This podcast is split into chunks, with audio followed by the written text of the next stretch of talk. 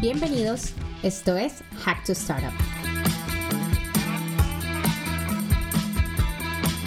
Soy Ana Castrillón y estamos aquí para escuchar a emprendedores, expertos e inversionistas de startups en Latinoamérica. Hablamos con nuestros invitados sobre los temas más relevantes en el ecosistema de las startups en Latinoamérica. Impactamos a miles de soñadores que quieren llevar su emprendimiento a otro nivel. Gracias por acompañarnos. Aquí vamos.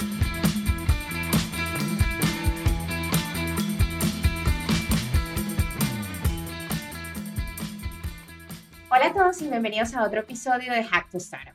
En el día de hoy nos acompaña Pedro Pablo del Campo, Investor and Partner at Magma Partners. Magma respalda a los mejores empresarios de Latinoamérica para ayudarlos a aumentar sus posibilidades de éxito. Magma ha respaldado a más de 125 empresas emergentes con más de 70 millones para ayudar a los fundadores a resolver los mayores problemas de América Latina, mediante la creación de empresas tecnológicas escalables en grandes mercados. Pedro Pablo, muchísimas gracias por estar aquí, muchísimas gracias por aceptar nuestra invitación. No, muchas gracias a ti por, por, invitarme y por, por tenerme acá contigo. Bueno, yo creo que para empezar, ¿por qué no, no nos cuentas un poquito quién es Pedro Pablo, un poco sobre tu trayectoria y así los oyentes saben un poquito más de ti. Sí, claro.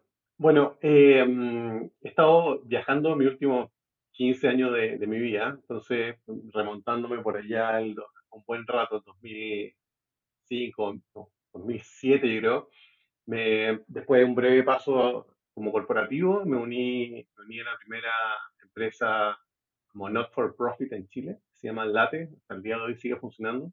Básicamente fui como el early employee. Ahí empezó como realmente como mi enamoramiento el emprendimiento. Fui el primer como empleado donde literal vendíamos aguas purificadas a distintos, al canal Oreca, hoteles, restaurantes, etcétera, casinos. Em, y, la gracia de esta not for profit es que el 100% de las utilidades se dan a proyectos sociales canalizados a través de fundaciones importantes de, de Chile particularmente. Hoy día ya las de una marca súper reconocida en, el país. Eh, venden no solamente agua, pero detergente, commodities, aceite, bidones de agua, etc. Siguen donando. Creo que justo leí una, una noticia que van a donar su primer, creo que como dos millones de dólares van a llegar finalmente. Pues como una causa súper como noble, ¿no?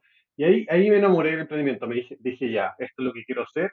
Eh, sin tener ni idea que, que, iba a llegar hoy día a, a Magma, pero, pero quería enfocarme en el emprendimiento. Y de ahí, eh, con mi esposa nos fuimos a Nueva York, nos casamos, nos fuimos a Nueva York, y ahí trabajé como el lleno de otra empresa chilena que se está instalando en, Nueva York post eh, crisis 2008, súper difícil encontrar redes, muy Nueva York probablemente la, la capital de la competitividad, post crisis peor todavía, entonces estaba muy difícil, pero ahí justo encontré un, un negocio chileno que estaba abriéndose en, en, Nueva York, y ahí diversos aprendizajes, tuve dos años viviendo en Nueva York con mi esposa sin hijo eh, y estuvo bien, bien entretenido. Ahí también cosas buenas, cosas malas, la, en general muy bien. Hace una experiencia increíble haber vivido en Nueva York. Creo que como, como pareja, como también siguiendo aprendiendo sobre como management, etc. Y después, eh, entre el 2011 y el 2014, volví en 2011 eh, y ahí fundé con tres socios, una agencia de diseño e información, básicamente. trabajamos mucho con, con empresas que, con comunicación interna de empresas más que diseño en sí. Em, y ahí, por cosas de la vida, llegó un cliente en el cual básicamente eh, hicimos un spin-off. Yo me, me, como empecé a trabajar en, el spin-off de la agencia, que era una, una empresa de, como de vending saludable, enfocado al canal B2C y dije, no, esta cuestión como que no, no, no, no funciona, creo que deberíamos hacer un, un change al B2B eh, en una empresa, en una industria súper primitiva, eh, también empezando muy como late, mi primera experiencia cargando máquinas, eh, vendiendo clientes, mucha calle, etcétera, que es lo que me gustaba.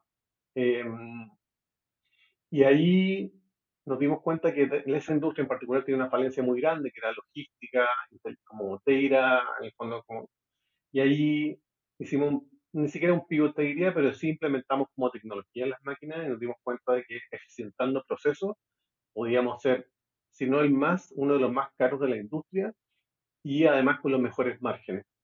Em, y además lo bonito de esta industria, que en el fondo es una industria que yo no volvería, pero lo bonito de esta industria es que una vez que está dentro del corporativo, de tu cliente corporativo, en el fondo, si es que funciona relativamente bien, te dejan para siempre ahí, porque esto en realidad no le agrega nada de valor a recursos humanos, una necesidad de tener su máquina adentro para que la gente se pueda atender. Y ese negocio finalmente eh, lo vendimos el 2014 y ahí fue con el que salí, en el fondo. Eh, y en el proceso de adquisición de esa empresa, con mi esposo también decidimos volver a, a Estados Unidos. primero, ella quiso ir a Nueva York a hacer su maestría en, en Columbia University eh, siempre digo que ella, la he estado siguiendo yo a ella a lo largo de toda mi, carrera. Súper bonito. ella me iba adaptando y después cuando en el proceso de adquisición decidimos volver a Estados Unidos para que ella hiciera su, su doctorado. Y, llegamos a Austin, Texas. Ella fue a hacer su doctorado en políticas públicas en la Universidad de Texas, en, en Austin. Eh, vendimos la empresa. Em, yo me fui con mi hijo, mi primer hijo de seis meses. Dije, quiero estar con él un tiempo me vine con, me fui, perdón, con una tesis solamente a Austin, como, ok, quiero hacer algo por el ecosistema de tecnología de emprendimiento en Latinoamérica desde Estados Unidos. Eso era todo lo que sabía. No tenía idea de con qué iba a hacer. Eh, financieramente estaba en una buena posición después de la adquisición, entonces podía tomarme un tiempo para, para poder averiguar, conectar, etc. Y ahí me detengo un segundo porque conocí a una de las personas que más me influyó eh, creo que fue la primera o segunda semana, estoy hablando del 2015. Eh, en, mi, en, mi, viaje fue Jason Seitz, que ahora el Chief Investment Officer de Techstars. Me toqué la puerta literalmente un, un cold email. Eh, dije que venía de Latinoamérica, que quería hacer algo. Eh, me gustaba la organización, que era, el, era Techstars, una de las más importantes a nivel global. Y nos juntamos a un café, me metió al, como el círculo en Austin, empecé a conocer gente, me tomé alguna vez una cerveza con el CEO, también alguien brillante. Jason para mí es una de las personas más brillantes que conozco en mi vida. Y empecé a rodear y hacer networking, en el fondo empujando, empujando, empujando, y me enamoré de esa organización. Y dije, ok, quiero trabajar acá.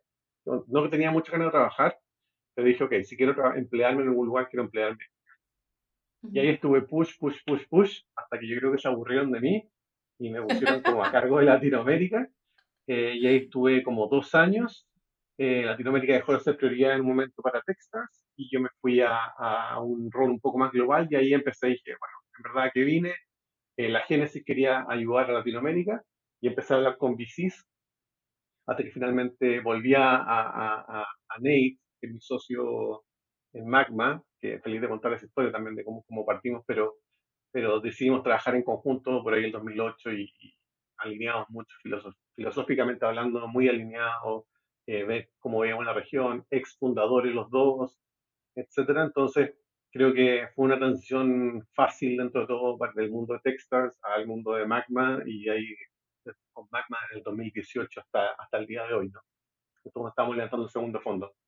No, me encanta una cosa, o sea, me encanta porque me encanta la parte personal normalmente y es súper es, bonito lo que has dicho de que has seguido a tu mujer y me encanta esa parte porque muchas veces contamos solamente lo profesional, pero nos olvidamos muchas veces de esa trayectoria personal que también está ligada a la parte profesional. Y has hablado de toda esta experiencia profesional que venías también, eh, pasaste del mundo corporativo, empezaste en la parte de startups y me gustaría eh, ver un poco esa transición que dijiste, bueno, ¿cómo, cómo paso de, de, estar, de emprender, a ser VC, a estar, y a, decir, bueno, yo quiero estar en este lado donde, donde puedo invertir, donde puedo ayudar a las empresas? Y no sé si em, para los que nos están escuchando, a lo mejor y quieren dar ese paso, ¿qué, qué consejos o, qué, o qué les podrías decir, por ejemplo, si quieren cambiar de, de emprender a invertir? Yo creo que hay un, hay un par de caminos distintos para la atención de emprender o, entrar a invertir sin haber emprendido. Cuando creo que es algo que me funcionó a mí y creo que yo no lo hubiera podido hacer de otra manera. ¿ya? Creo que en mi experiencia personal, y después voy como al, lo que yo creo que podría hacer la gente, pero mi experiencia personal me sirvió mucho la transición de haber como fundado una empresa, haber completado el ciclo eh, de como emprendedor y después haber trabajado en una organización como Texas, que muy reconocido a nivel global y creo que me dio como un, como un stamp approval, ¿no? Como en el fondo, en el mundo, en el mundo, y después probablemente lo vamos a conversar, pero en el mundo de emprendimiento, no sé, haber venido de consultoría o haber venido de como Tier One Universities en the US, se te facilita un poco la, la vida, ¿no? Creo que a mí se me facilitó un poco la vida en transición porque ya quería yo en mi paso por Texas me, me, enamoré como un poco también, no solo de la organización, pero también de, de, cómo poder ayudar a los emprendedores y cómo poner los emprendedores primero. Y dije, ok, esto es lo que quiero hacer.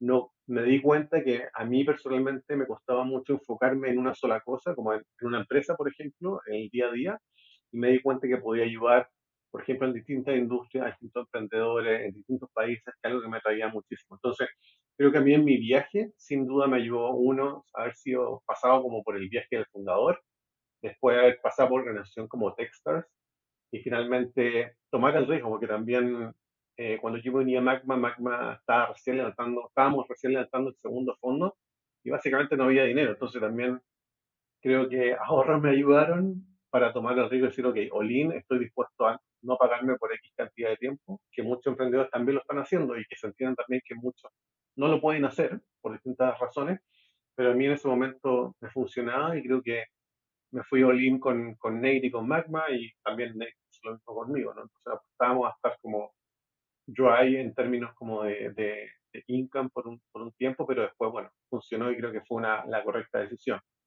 Y, y, por el otro lado, como, ¿cuál sería el consejo de gente que quisiera pasar de ser emprendedora a VC? Creo que hay distintos caminos, como uno, el camino más fácil se diría que en el fondo que yo creo que el 0,1% de la población mundial lo puede hacer, es como que tengo recursos, empezó a invertir como ágil, ¿no? Fondo eso yo no lo podía hacer, entonces no, no, no, no califica mucho. Pero, pero sí empezar como a hablar con, creo que en general el fundador a veces como que no, no, no aprecia mucho la conversación con analistas o como principals, quieren hablar con el partner, pero creo que sí empezar a armar redes por ahí es bien interesante, empezar a andar como deal flow, y empezar a hacer, a mí me funcionó hacer push, básicamente, hacer como empujar cuando entré a Texas, me funcionó mucho, básicamente, enfocar, tener un norte más o menos claro que quiero hacer esto, que puedo tomar, darme el lujo de, de esperar un rato y empujar y a, agregar valor, hice hartas cosas por Texas gratis en el fondo, eh, conecté con ecosistema latinoamericano, como que en el fondo, como, como gift first, ¿no? Hablan mucho Texas como gift first, como without, como sin esperar algo a cambio, ¿no? Como genuinamente como hacerlo y creo que ahí se te abren muchas puertas. Muy buen consejo, muy buen consejo porque eh, yo creo que en esa parte, eh, has dicho la parte del ciclo, que cuando emprendes y vendes después, eh, has como completado todo ese ciclo y luego para entrar a, a invertir es, es, tienes mucho más conocimiento. Y la otra parte, lo que has dicho, si tú tienes claro que este es el camino que quieres coger, que quieres tomar, pues eh, puedes buscar y, y, y, empezar a buscar ese networking es, es, es, importante. Bueno, yo creo que voy a dividir esta, esta entrevista sobre eh, varias partes de facetas de tu, de tu carrera.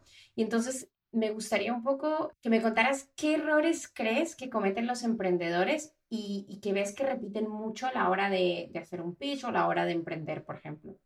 Como partiendo de la base de, en términos de, de emprendedores, nosotros somos early stage, entonces vemos desde PowerPoints hasta serie A, te diría. Entonces el primer error es equipo, eh, donde más se caen. En el fondo, uno, por ejemplo, somos amigos desde muy chico, entonces debería funcionar esto. Esto probablemente no es así. Te diría que en general el 80%, 90% de las empresas que fallan son como ese universo que falla, ¿no? Son, son por equipo por pelea o porque en verdad no se complementan, etc. Entonces te diría que me gusta hablar de las medias naranjas, ¿no? Como que en el fondo buscar no solamente a nivel como de pareja, en el fondo tu media naranja, sino que si quieres emprender, pues puedes elegir hacer solo, solo founder, pero también encontrar tu media naranja que realmente te complemente y que no, no, no en el fondo, si hay dos comerciales, por ejemplo, fuertes probablemente y, y que han sido como exitosos en su carrera, no necesariamente tienen que ser exitosos fundando compañías. Obviamente hay casos, outlayers, para, para, en el fondo hay miles de casos en todos lados, pero, pero creo que lo primero es equipo, ¿no? Y, y después eh, te diría como enfocarse en un tamaño de mercado gigante, que sea una solución gigante, te diría como bajándolo un, un escalón que concretamente, por ejemplo, eh, te diría que en Latinoamérica, si no estás solamente, si no estás en México o Brasil, para Latinoamérica tienes que pensar tu solución a nivel regional. Y cuando estás como pichando a un VC, hablar sobre Latinoamérica si no estás en Brasil o México. Colombia quizás como un tema financiero, pero todo lo demás, visión regional total. Em, eso, entonces equipo y una idea como para VC creo que tiene que ser lo suficientemente grande.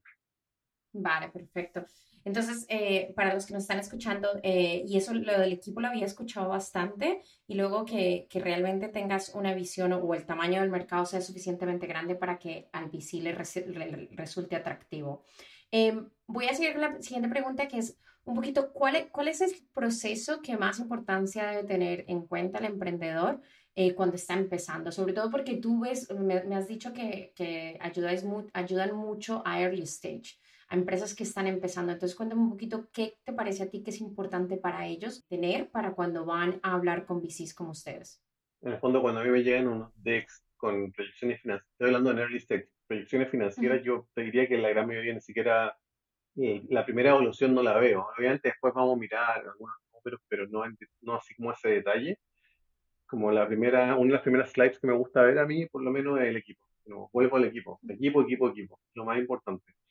Y ahí, haciendo doble clic en el equipo también, creo que, you obviando que hay outlay, outlayers en el fondo, que siempre hay como super, como founders que pueden aparecer en industrias que nunca han trabajado y que van a ser exitosos, te diría que consistentemente gente que tenga como experiencia en la solución que están, o dolor que están tratando de solucionar, eh, es clave, ¿ya? Em, creo que es muy importante que el equipo venga con un background en, la industria en particular, eh, que entienda el dolor, que no sea como, siempre a veces hablamos en Magma como esto, como la moda de industrias, por ejemplo, ahora va a empezar como AI, entonces todo el mundo se va a meter en AI y no, a lo mejor en verdad nunca has trabajado en AI o en alguna solución que tenga alguna, entonces como, ¿por qué tú?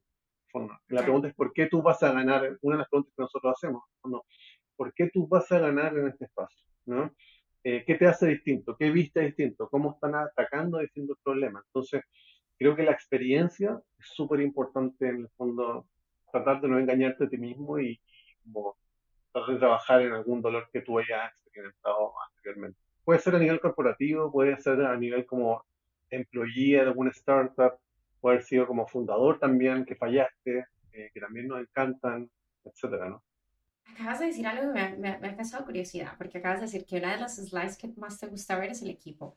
Si pudiéramos decir rápidamente para alguien que está empezando y dice, bueno, yo estoy armando mi, mi deck y voy a mandárselo a alguien, ¿tú cuáles crees que serían esas cuatro diapositivas que no deben faltar o cuatro o cinco diapositivas que tú digas, si eres early stage, todavía tienes pocos clientes, ¿cuáles son esas diapositivas que no deben faltar? Te diría que o sea, uno, después que terminemos, feliz de enviarte un, un link que nosotros básicamente damos esta receta. Son como 14 slides en realidad, cómo deberías construir tu slide. Entonces lo podemos agregar después en los show notes si quieres. Perfecto, Eso uno, un artículo. Pero básicamente te diría equipo, eh, después problema, la solución, tamaño de mercado. Y listo. En el fondo tiene que ser algo súper conciso en general, a mí me gusta reírnos, reírme de nosotros mismos como industria de visión, cuando también la gente se ríe de nosotros, ¿no? Que como el, vez de, Patagonia, no sé, justo ayer en el canal de, WhatsApp también mostran, están riendo de nosotros como los inversionistas. Pero, pero en general, el inversionista en general tiene poca como capacidad de atención, ¿no? En el fondo, uno, si uno ve como los, doc, los docsense que te envían, como fundador probablemente uno va a ver que hay un pic en dos, tres slides, que uno se queda detenido y después en el fondo, ahí donde ganaste la reunión o, la perdiste.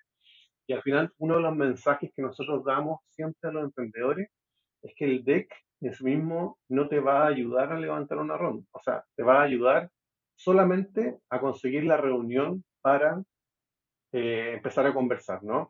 Y la clave es como la siguiente, es como storytelling, ¿no? Como especialmente de nuevo en early stage, porque mientras más va avanzando, como tu tracción va, va hablando por sí sola, está funcionando el crecimiento, pero, pero contar historias, ¿no? Creo que contar historias es clave eh, en, en, en early stage, en una historia que haga sentido, por qué va a ganar lo que hemos repasado un poco antes, ¿no?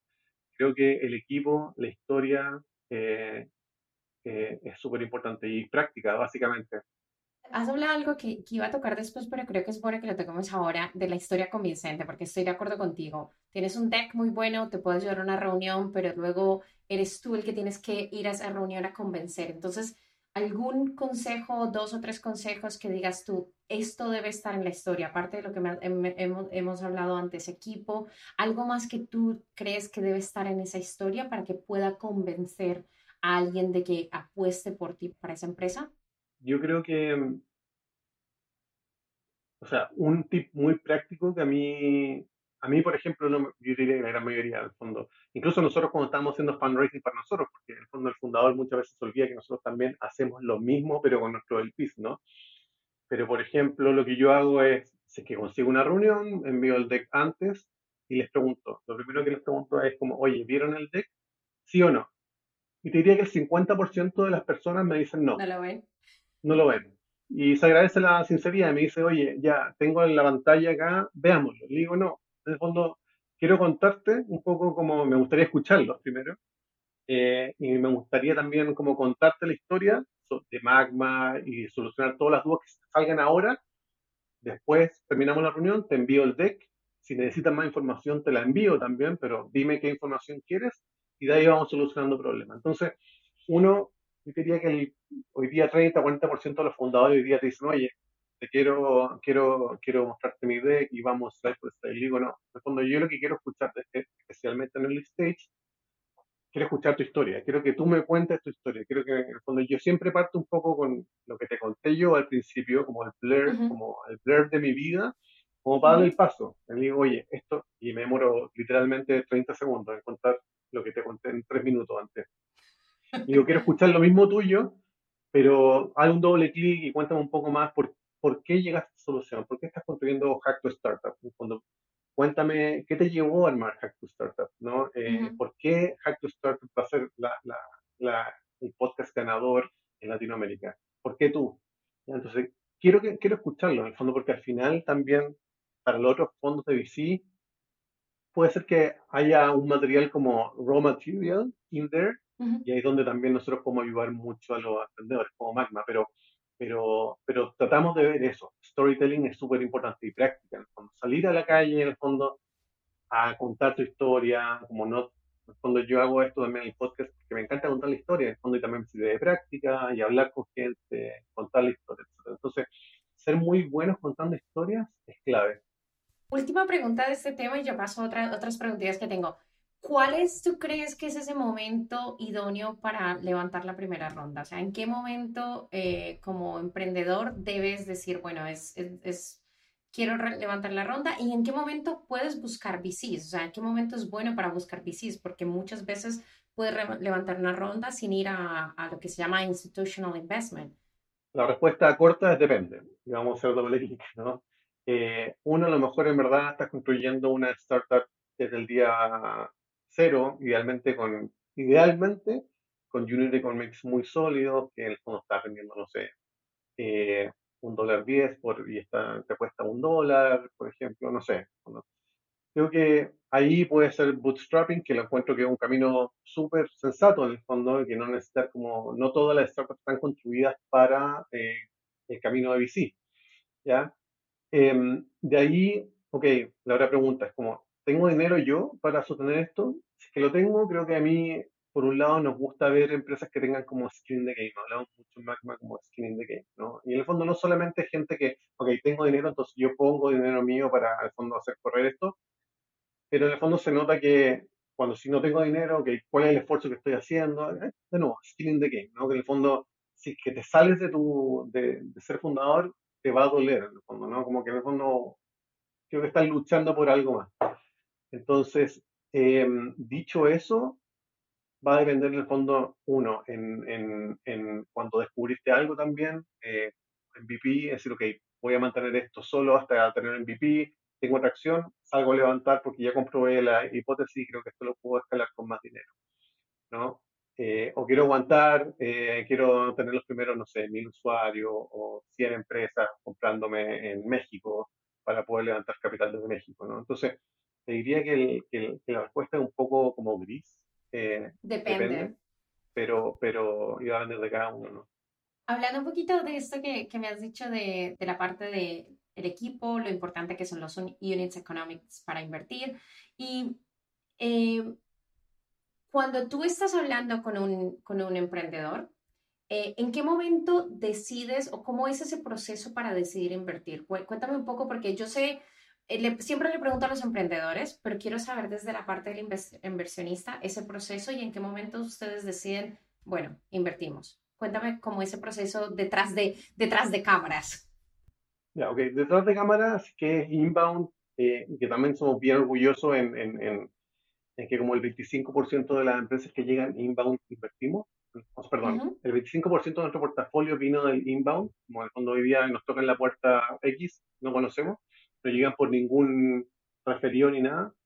Eh, creo que eso es una métrica importante. en general dicen que el 2% más o menos o 4% de las empresas quedan fondeadas así. Nosotros creemos en eso como underestimated founders, que escribimos muy profundo en eso eh, desde hace un buen rato en Magma.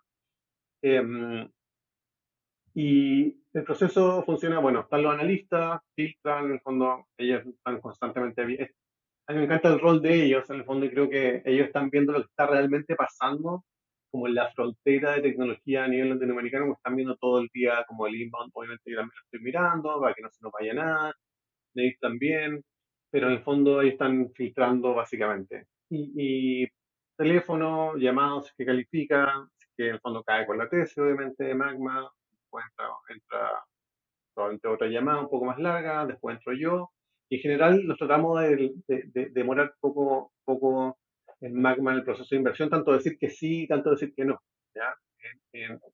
otra, cosa más o menos cuánto tiempo, perdona que te interrumpa. Va, más o sí, va a depender, es que en el fondo eh, estamos pre-seed, no hay mucho que evaluar. Entonces, es como estamos muy bullish en el equipo, puede ir desde la primera reunión, en fondo es que, de nuevo, se llegó a uno de los dos socios, podemos tomar la decisión más o menos rápido, 24, 48 horas, decir, ok, creemos en esta persona, básicamente tenemos que movernos rápido y lo tenemos que hacer hasta que tenemos que evaluar un poco más, etcétera, un mes más o menos. Tratamos de que los no no, se, no pasen de una a dos semanas.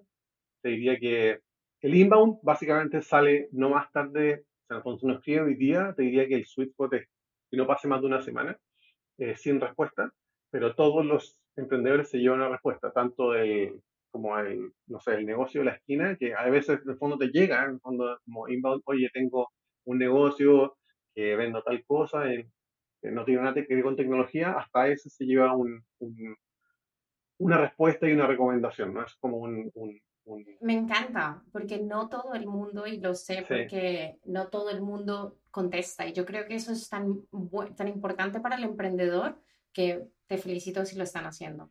Y hay, hay dos razones por qué lo hacemos. Uno, porque es lo correcto de hacer, obviamente. Em, y lo segundo, eso no quiere decir de que algunos se nos hayan ido, probablemente, pero en general te diría que el 99% se va con un feedback relativamente rápido.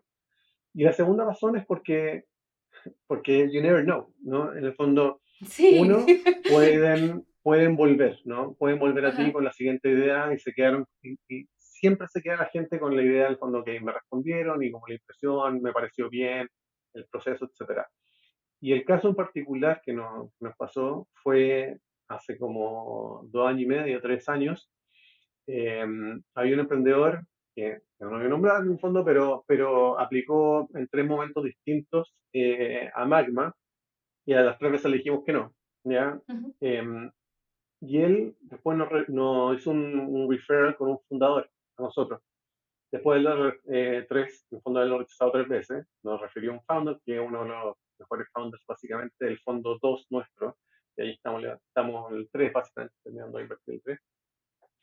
Eh, pero eso te, en el fondo te muestra que si que no sé, tienes uno de esos por fondo exitoso, es que hiciste bien tu trabajo y en el fondo que valió la pena, ¿no? Entonces te diría que uno, porque no, por lo correcto y por dos, porque you never know, como dos preguntas más porque me, ha causado curiosidad una cosa. No sé si sabes el caso este de, de Chris, el, uno de los inversionistas de Point Nine, que en su momento cuando Canva le tocó la puerta dijo que no. Y claro, ahora Canva es una de las empresas más eh, evaluadas. ¿Les ha pasado alguna vez eh, que les hayan tocado la puerta, hayan dicho que no y luego han visto que la empresa eh, está, le está yendo muy bien? ¿Les ha pasado eso alguna vez? No me tienes que decir el nombre, pero cuéntame un poco. No, definitivamente. O sea, es otro consejo también para los fundadores, como hay muchas veces que estamos, a ver, una de las preguntas que decimos, ¿nos vemos cinco años trabajando con esta persona? Con esta persona, ¿sí o no? Y después, si es que un sí, nos vemos trabajando cinco años, próximos cinco años en, esta, en esta solución a este problema. Y a veces como, sí, bullish, como, ok, sí, sí, sí. Pero hay veces que en el fondo, como ese gut feeling que decimos, ahí, nosotros siempre hablamos como de los hell yes, que en el fondo queremos sentir hell yes. Cuando tenemos como esas dudas, siempre le decimos a todos, básicamente, y el consejo en general, no solamente para la gente que aplica con nosotros, pero, pero, pero en general para todos los fundadores, como mantener en el grupo a, tu, a los potenciales inversionistas y como nunca parar de conversar, como nunca estás dejando de hacer fundraising, ¿no? Em, siempre estar conversando, ¿no? Y, y, en el fondo, pues para mí, creo que algo que se nota como preocupación y nos llegan muchos, y quiero hacer un buen trabajo en general, pero, pero muchos buenos emprendedores también lo dejan de hacer, como updates mensuales, como, como tomarte el tiempo de hacer casi que un CRM, cuáles son tus inversionistas, ok, les puedo entregar este tipo de información, les pido ayuda, donde estoy como low lights, etcétera. A los potenciales, quiénes son, filtrarlo, ok, bueno, una vez al mes les estoy mostrando las métricas como más para causar FOMO, para que entremos en llamado, etcétera, ¿no? En el fondo, creo que ese es un buen consejo, como keep on the loop como, como potential investors, y lo mismo para la gente comercial. Donde hay como creo que varias cosas que los fundadores pueden hacer que, que son claves. Me encanta este consejo, además, e, e, es cierto, siempre tienes que estar como, igual que haces en las relaciones personales, que siempre estás como llamando a tus amigos, llamando a tu familia, pues es lo mismo con los, con los potenciales inversionistas, tienes que estar eh, como eh, reforzando esas relaciones. Eh, bueno, la última pregunta y ya pasamos como a la, a la ronda final. ¿Qué pasa cuando inviertes y la empresa no logra eh, los números o no logran los objetivos que, que, se pensaron. ¿Cuál es ese paso a seguir y, y, cómo funciona esa, esa, ese proceso? Sí, nosotros en Magma, bueno, primero tenemos un portafolio bien grande para como los assets en el management que tenemos, ¿no? Entonces, uno, tenemos básicamente un equipo de tecnología que nos ha ayudado a construir software para hacer seguimiento y levantarnos red flags cuando, por ejemplo, no tenemos updates de los fundadores, que en general que también es otro consejo. En general, los, eh, los fundadores y, y, las relaciones humanas, y creo que son así, ¿no? Nos encanta dar como muy buenas noticias, como cuando te preguntan cómo estás y automáticamente bien, ¿no? Es como lo tienes en tu cabeza como bien, todo bien, como nunca dices, no, estoy mal, estoy, eh, porque te pueden como hacer como freak o como hacer como raro, ¿no? Y los fundadores en general también te encanta contar cuando les va bien, entonces los updates llegan muy seguidos cuando está yendo bien, hay muchos fundadores y te puedes, te, puedes dar cuenta que dejan de iterar en su updates cuando empiezan a como struggle en algo. Hay como un pattern ahí medio extraño y es justamente donde nosotros podemos ayudar más, ¿no? En fondo, creo que escuchar las buenas noticias obviamente sirven y es como seguir gastando dinero con otros fondos, conectarlos, etcétera, pero donde podemos ser realmente como game changers, siento cuando están struggling o cuando tienen dudas, etcétera, y ahí donde creo que es importante mantener esa iteración de Investor Updates, etc. Eh, dicho eso, ahí donde entramos más que nada, ok, em, tenemos una buena visibilidad de todo lo que pasó en Latinoamérica desde el 2014 que empezamos a, este, este juego. Después tenemos un portafolio grande, entonces la gran mayoría de los problemas que tienen los fundadores ya lo hemos visto o alguien los vio del equipo. Ya, tanto como fundador nosotros, que estuvimos ahí, como por experiencias con otros fundadores que ya en el fondo hay poco problema único que en el fondo sea como atingente a ti solamente, ¿no? En general son, los grandes problemas son bien repetitivos, entonces las, las soluciones casi que se pueden documentar y como empaquetizar, obviamente tailor-made al caso, pero en el fondo ahí es donde el consejo es como, oye, ocupen a su inversionista, ocupen a su ángel, para las malas noticias especialmente. ¿ya? Y así causas también, así también generas confianza. Si es que falla el startup, que también en este juego también como inversionista nosotros vamos a fallar en la gran mayoría de las startups, pero si es que tenemos una buena relación, si es que el fondo funcionó bien, como la iteración, como relaciones humanas, creo en ti, feliz pongo otro cheque en ti de nuevo para el siguiente startup. Entonces es importante mantener esa relación y no romperla. Me encanta lo que dices porque siempre el dicho es que las malas noticias son las primeras en llegar, pero en este caso creo que no aplica porque no, como has dicho que no son las primeras, pero sí tienes razón en algo porque al fin y al cabo cuando yo siempre creo que cuando buscas un inversionista no solo buscas la parte monetaria, buscas también esa, esa parte de smart money, de que te pueden ayudar y, y dar consejos. Entonces, eh, tienes razón en eso, que hay que estar siempre en contacto con la persona que invierte en tu negocio porque te puede ayudar también en, en los momentos que no son tan buenos. Bueno, Pedro, hemos llegado a la parte final de, de, la entrevista. Me ha encantado. Nos hemos ido un poco por todos lados con, con, las preguntas, pero creo que la mayoría de las cosas que te quería preguntar, eh, aunque te las he preguntado y me has contestado casi a todo. Entonces, eh, la última parte de la, de la entrevista es una, una serie de preguntas y respuestas muy rápidas y me tienes como que decir lo primero que se te venga a la cabeza. ¿Estás listo? Listísimo. Ok, último libro que te leíste. What You Do is What You Are de Ben Horowitz. Pero ahí quiero parar un segundo porque en verdad, la, la, en verdad hago como cheat en esto. Porque leo mucho Never Split the Difference de Chris Voss, que yo, mi, mi, mi pasado es más comercial eh, creo que eso sirve para toda la vida. Creo que es un libro como de consulta, de cómo vender, y eso sirve para la vida, para fundraising, para ventas corporativas, etcétera. Creo que está bien interesante. Pero el último que estoy leyendo, el de Ben Horowitz, me ha costado un poco distinto, pero, pero en eso estoy. Para los que nos están escuchando, voy a hacerle inciso. Chris Voss es uno de los eh, negociadores más famosos, si no estoy mal, ¿verdad? Sí. sí. Eh, tiene un curso buenísimo en Masterclass, se lo recomiendo, sobre negotiating sí. y todo eso. Bueno, eh, ¿qué te hubiera gustado haber sabido cuando empezaste?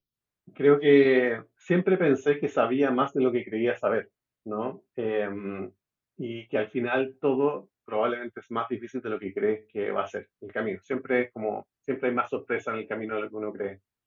¿Emprendedor que más admiras? Sí, esa es una súper difícil pregunta, creo. Eh, casi que injusta, porque bueno, está lleno de, de buenos emprendedores, pero te diría que en Magma he aprendido a, a querer y admirar a los emprendedores que no tienen necesariamente esas redes fáciles que en el fondo para levantar dinero, en el fondo que están construyendo grandes negocios para Latinoamérica, pero que están como struggling, que les cuesta levantar porque no, de nuevo, no tienen las redes o porque tienen, no sé, viven en un país como secundario, entonces no hace sentido. Entonces, ese tipo de emprendedores creo que hay que más admiro eh, por lejos. ¿Qué te tiene curioso ahora? En tecnología, eh, particularmente me tiene muy curioso lo que va a pasar en como en cripto Web3. Creo que hay algo, creo que hay casos de uso que van a pasar, eh, eh, aparte como las bitcoins y todo eso, pero creo que hay casos de uso interesantes que van a pasar, pero también como súper, también me, me, me, me, declaro bien novato al respecto. Pero lo que me tiene más como intrigado hoy día, en verdad, todo lo que está pasando en Ucrania, bien, lo sigo bien de cerca, casi obsesivamente, en verdad. Eh, sí, eso. Dímelo a mí que vivo en Europa. Imagínate. Bueno, Pedro, mil gracias por este rato con nosotros. Espero que, que, todo el mundo haya aprendido tanto como yo he aprendido, porque siempre, eh, muchas de las veces entrevisto a emprendedores y pocas veces entrevisto a la otra cara, entonces es, es bueno también aprender de este lado. Eh, ¿Tienes alguna red social donde nuestros oyentes te puedan seguir? Sí, en Twitter, Pedro del Campo K. Eh, eso, Mac, en, en en Magma respondemos todo. La invitación es escribirnos aplicar, si tienes dudas, también aplicar en, en, en, la página. Creo que es un buen ejercicio para también sacarle una fotografía a tu startup. Entonces la invitación es que, de nuevo, nosotros en verdad respondemos absolutamente a todos. Si tienes dudas, aplica, eh, te podemos dar feedback, pueden saber cómo levantar capital, etc. Eh, pero eso, cuando la invitación es, es, a contactarse con nosotros, contactarse con el equipo. Y lo último que también, que otro camino que tú me, me preguntaste antes, a, como cómo entrar a VC, bueno, eh, a trabajar en distintas posiciones, ¿no? Eh, estamos contratando ahora justamente como cuatro o cinco posiciones distintas, entren, apliquen, pregunten, etcétera. Eh, LinkedIn también, súper activo, etc. Pues nada, nosotros vamos a poner, para los que nos están escuchando, vamos a poner los enlaces también y cuando saquemos todo también eh, a Magma para si quieren aplicar lo que sea, pues eh, pueden contactarse directamente con Pedro o directamente con ellos. Eh, Pedro, muchísimas gracias una vez más. Eh, estoy deseando ver cómo siguen ayudando muchas empresas en Latinoamérica y qué rico poder haber compartido este espacio contigo. No, no, muchísimas gracias a ti por la invitación, la pasé muy bien y no, lo que, lo que necesitan estamos acá. Perfecto, gracias. Hasta luego.